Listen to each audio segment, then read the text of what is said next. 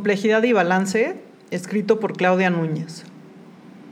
Hace 18 años, durante una mañana soleada, conocí la noticia que desencadenaría el viaje emocional más largo, difícil y reconfortante que he vivido. Mi mamá, la Lele, estaba muerta. Sentí una bomba de dolor explotar dentro de mí, un vacío punzante, caracterizado por la confusión y desorientación plena ante la vida. Experimenté la tristeza profunda de imaginarme olvidando su rostro, de no poder recordar la sensación de sus manos sobre mi cara, ni el sonido de su voz con palabras de cariño o sus risas, nada de su ser. Sentí el miedo profundo de vivir sin ella, sin su guía ni sus consejos.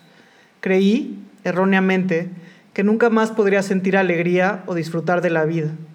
Todo era negro, con los años, ese tiempo etéreo comenzó a entretejerse con la alegría de disfrutar al otro, la cual convivía con la depresión abismal de sentirme desconectada del mundo. Esto se mezclaba con la pasión por la vida y el conocimiento, aunados a la supresión de emociones que no cabían en mi corazón ni en mi cabeza. La disociación de una parte de mi historia, combinados con el hondo dolor y la magna tristeza, coexistían con la admiración de estar viva y sentirme atónita por la suerte de existir en este tiempo y espacio. Todo se sentía inmensamente complejo. Con los años, descubrí que la complejidad emocional que todos sentimos es natural y que por fortuna es un mapa que nos ayuda a navegar los altibajos de la vida.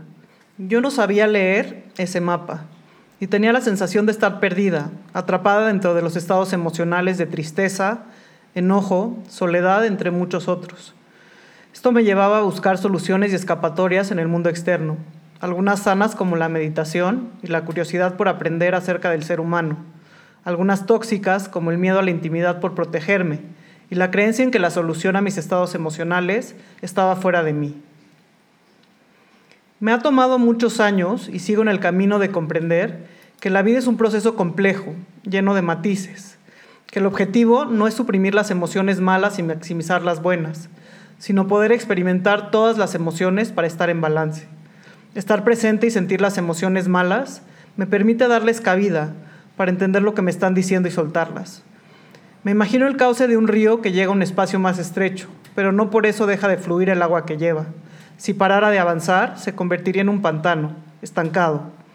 Sobre las emociones buenas, al sentirlas puedo disfrutarlas y después soltarlas sin aferrarme a ellas, comprendiendo que ninguna emoción es permanente y que como la vida de la Lele y la de todos nosotros son pasajeras, temporales, nacen y se mueren, siempre en cambio constante como la vida misma. Poco a poco he ido entendiendo que las emociones son mensajeras incondicionales. La emoción suprimida solo gana más fuerza y nos tiende a llevar a la ansiedad y a la depresión. Para ser liberadas, las emociones deben sentirse y experimentarse. Debemos darles vida. La emoción sirve de guía interna, nos pide que pongamos atención a ciertos aspectos de la vida para actuar y poder estar mejor. Generalmente, el miedo nos señala un acontecimiento que es percibido como una amenaza, algo que parecería atentar contra la supervivencia. Lo ideal aquí es poder diferenciar entre la realidad y la fantasía del cerebro reptiliano, del miedo imaginario. La tristeza nos alerta sobre algo que perdimos o que creemos estar en proceso de perder. En este caso, es útil vivir el duelo en su máxima expresión. El enojo es una manera de pedir que pongamos límites a nosotros mismos y a los demás.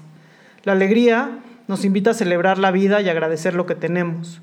El amor nos lleva al deseo de conexión con el otro, a sentir gratitud y expresarlo. Vivir el proceso de cada emoción significa darle el espacio para entenderla, procesarla, sentirla y actuar con base en ella. En mi caso, las emociones como guías me han permitido procesar el dolor de la muerte de mi mamá. Claro que le extraño muchísimo y que me sigue doliendo su ausencia, pero a la vez puedo estar en amor profundo con ella y sentir un enorme agradecimiento por el tiempo que la tuve físicamente en mi vida, porque sigue viva en mi corazón. Afortunadamente, sigo pudiendo imaginar sus manos, sus caricias, su amor hacia mí, sus consejos, su sonrisa.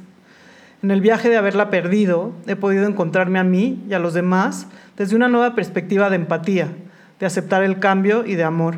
He podido encontrar que con todo lo terrible que existe en el mundo, nuestro tiempo y espacio, este sigue lleno de sucesos que desatan emociones que se disfrutan en lo más profundo de nuestro ser, y que cuando siento encima la complejidad de la vida, puedo recurrir al mapa emocional que me sirve de brújula para regresar al camino del balance y de la aceptación de todas las emociones.